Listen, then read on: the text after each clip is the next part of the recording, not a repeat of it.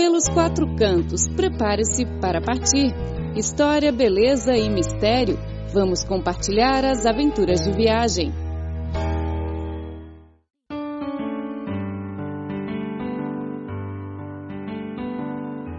Olá, caro ouvinte, bem-vindo a mais uma edição do Belos Quatro Gandos, um espaço dedicado ao prazer único de viajar. O nosso destino de hoje é a província Lapland, no norte da Finlândia.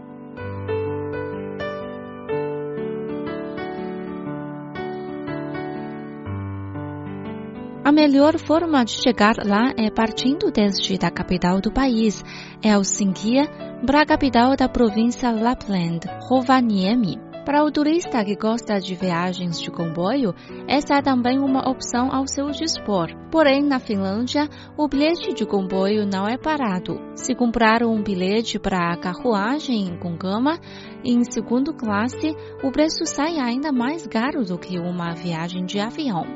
Depois de chegar ao Rovaniemi, pode então alugar um carro e conduzir em direção a norte. Na vila de Ivalo, ponto final da viagem, o turista precisa de devolver o carro e depois regressar para Helsinki de avião. Embora o percurso dessa viagem seja apenas de algumas centenas de quilômetros, mas é o suficiente para visitar os pontos mais interessantes da região Lapland no inverno e contemplar as paisagens locais. Caso só seja permitido ter uma opção entre os diversos pontos turísticos da província Lapland, acredito que a maioria das pessoas irão escolher Rovaniemi, a capital da região. Essa é a única cidade do mundo que foi estabelecida como capital de província no âmbito do Círculo Polar Ártico. Durante a Segunda Guerra Mundial, esta cidade sofreu enormes danos. Quase todas as construções ficaram destruídas. Depois de guerra, o mestre de arquitetura da Finlândia, Alvar Aldo foi indicado para assumir a responsabilidade pela reconstrução da cidade Rovaniemi o que representa a importante posição desta cidade na região de Lapland. A 8 quilômetros a norte da cidade Rovaniemi, há uma aldeia pequena que se localiza sobre o Círculo Polar Ártico.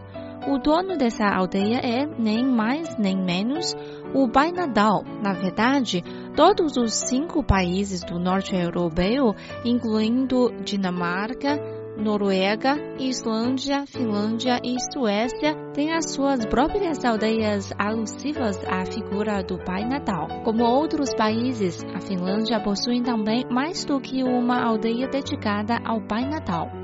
Porém, entre todas as aldeias das cinco nações, só a aldeia do Pai Natal de Rovaniemi é reconhecida pelo público internacional como a terra do Pai Natal pois em 1955 essa aldeia recebeu um cartão enviado pelo então secretário-geral da ONU, Boutros Ghali, a congratular a inauguração da mesma.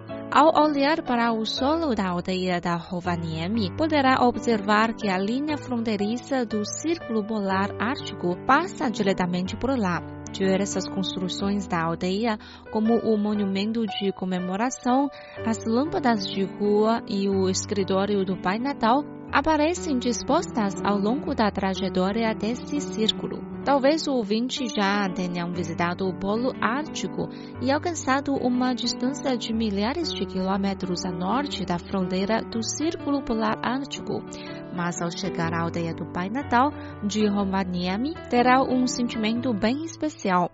Segundo coordenadas geográficas, este lugar localiza-se a 6.680 quilômetros de Beijing, capital da China. Na aldeia do Pai Natal, há três coisas que não pode deixar de fazer. A primeira é tirar fotos na fronteira do Círculo Polar Ártico. Caso a marca do círculo esteja coberta pela neve, não se preocupe, pois os habitantes locais vão utilizar raios laser na cobertura da construção para indicar a localização dessa mesma linha. A segunda coisa a fazer é enviar cartões postais.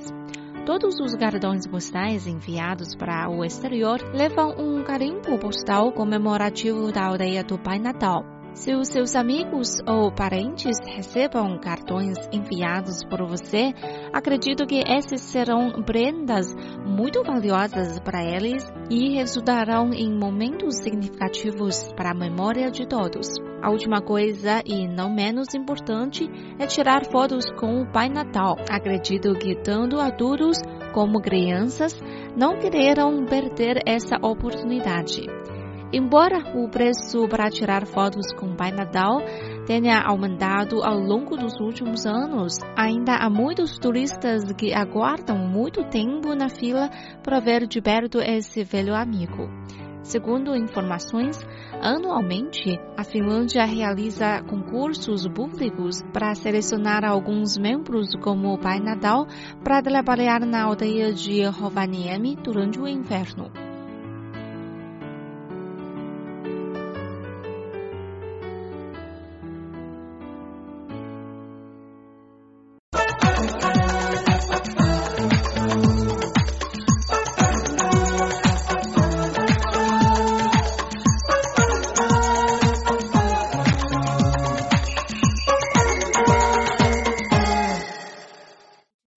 去 visitar a aldeia do Pai Natal, vamos para a segunda estação da viagem de hoje, o centro de férias de Levi. Na Finlândia, Levi não significa a famosa marca de jeans, mas o maior centro de férias do país. Até a nível continental, Levi é um dos centros de férias mais renomados.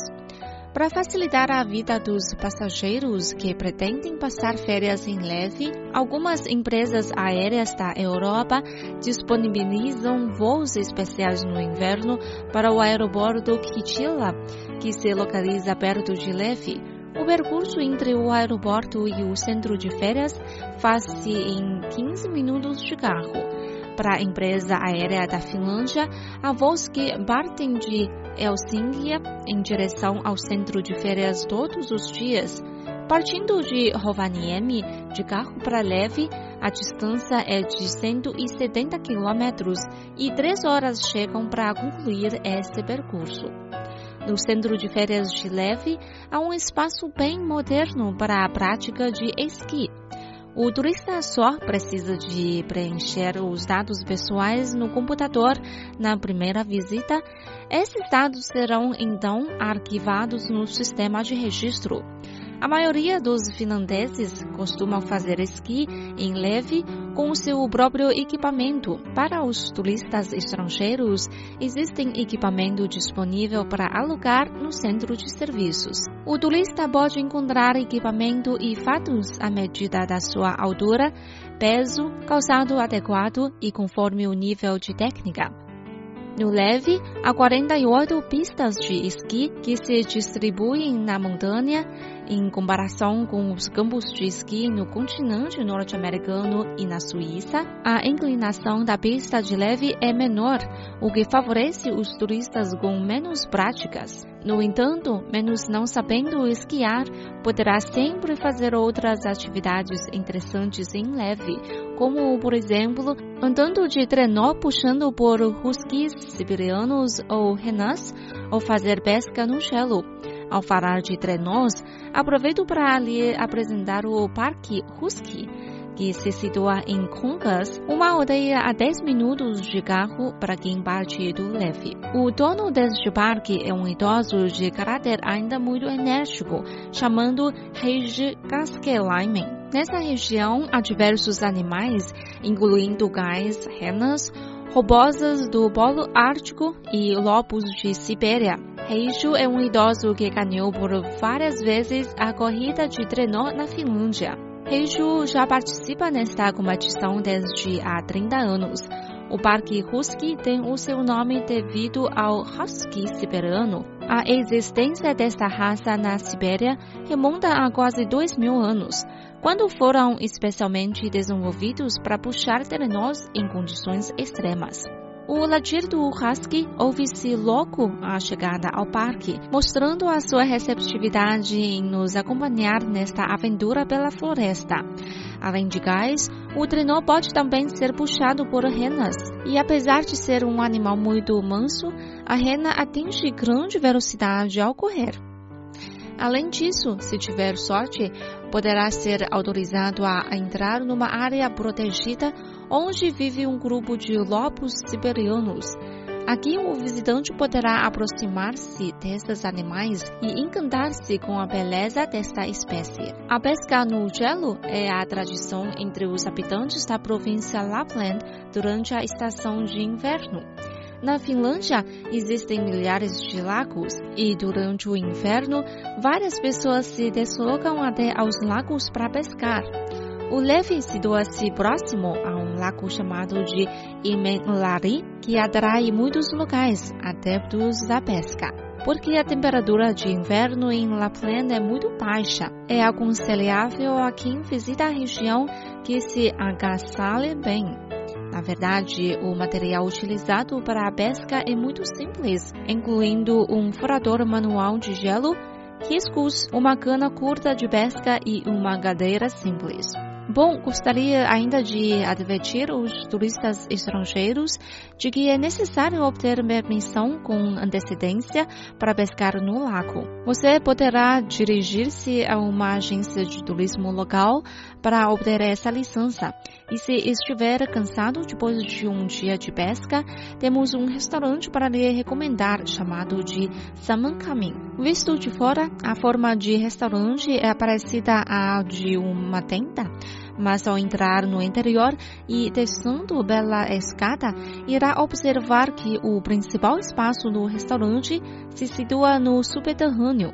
Aqui poderá sentir o entusiasmo dos locais e saborear a deliciosa gastronomia, como o churrasco e a mora ártica.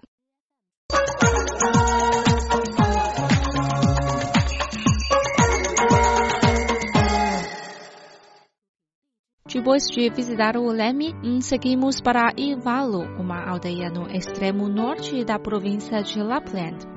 Para muitos turistas, o objetivo desta visita é tirar um tempo para relaxar no centro de férias chamado Igloo Village, situado em Kaklautamen, outra pequena aldeia localizada nos arredores de Ivalo. Kakastalaumen fica a 250 quilômetros a norte da fronteira do Círculo Polar Ártico. Caso não existisse esse centro de férias, o local seria de certo um local remoto e isolado. No centro de férias Igloo Village, há casas de vidro preparadas especialmente para os turistas. Embora as casas não tenham uma área muito grande, mas os interiores são bastante completos. O material adotado para isolamento está dotado de tecnologia avançada e pode manter as temperaturas constantes no interior da casa. Mesmo com uma temperatura no exterior dezenas de graus negativos, o turista irá sentir-se confortável no quarto. Além disso, todos os turistas que visitam o local têm a oportunidade de ver o raio de polo ártico depois das 11 horas da noite. Você só precisará de preparar uma máquina fotográfica e deitar-se na cama aguardando a chegada daquele momento único. Neste centro de férias, o visitante terá ainda a oportunidade de andar de moto na neve. Essa é também uma das atividades mais populares deste local durante o inverno. Aqui tem uma pista de neve para corridas de motocicleta com uma extensão total de mil metros.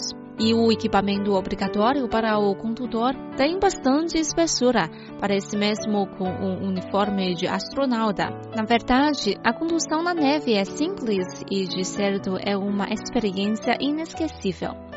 Finalmente, caso esteja interessado nos hábitos do povo da etnia Sami, pode ir ao Centro de Cultura de Sami.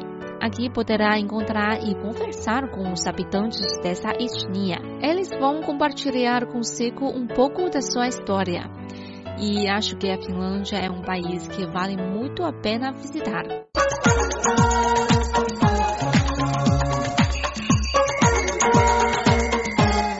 Caro ouvinte, como se sentiu depois desta longa viagem? Acredito que não tenha ficado decepcionado com a Finlândia como destino turístico. Bom, caro ouvinte, o programa de hoje fica por aqui. Muito obrigada pela sua companhia desse lado. Temos encontro marcado na próxima semana. Até lá, tchau, tchau.